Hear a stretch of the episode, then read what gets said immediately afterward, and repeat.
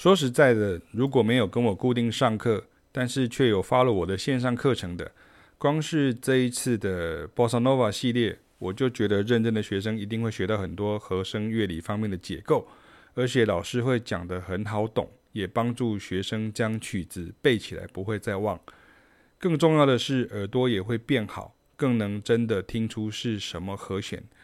我也会有学生会被我纠正，因为他们留在以前学爵士乐的习惯。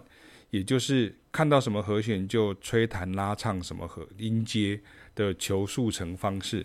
我会跟他们说：你自己不会觉得哪里听起来怪怪的吗？或是你会感觉有点心虚吗？因为有的学生他是真的听不到和弦以及和声变化，即便他已经玩爵士乐有段时间了，还是会因为没有静下心来吸收练习老师教的东西，结果为了应急，就经常又跳回去原来的坏习惯。正所谓积习难改，固态复萌，所以进步的慢，或是会冲刺一段时间，然后一忙又忘了老师教的，生疏了，又需要重新教起。还有一种学生也蛮有趣，我姑且称之为阅读障碍的状况，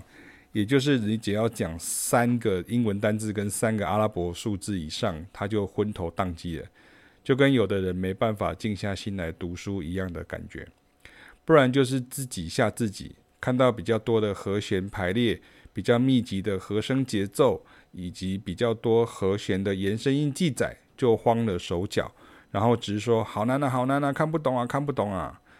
这种学生要放慢速度教，特别放慢速度教，这就是我讲的刷油漆道理。